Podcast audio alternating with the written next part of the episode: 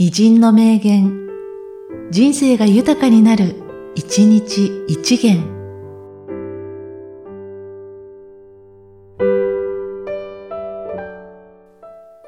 11月11日、渋沢栄一。限りない資本を活用する資格とは何であるか。それは、信用である。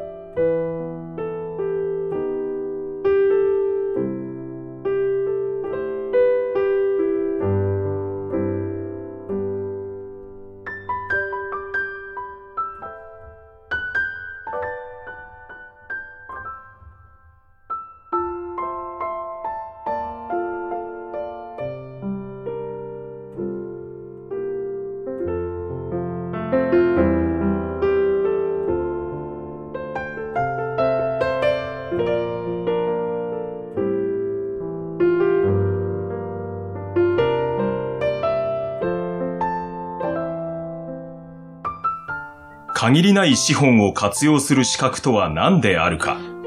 それは、信用である。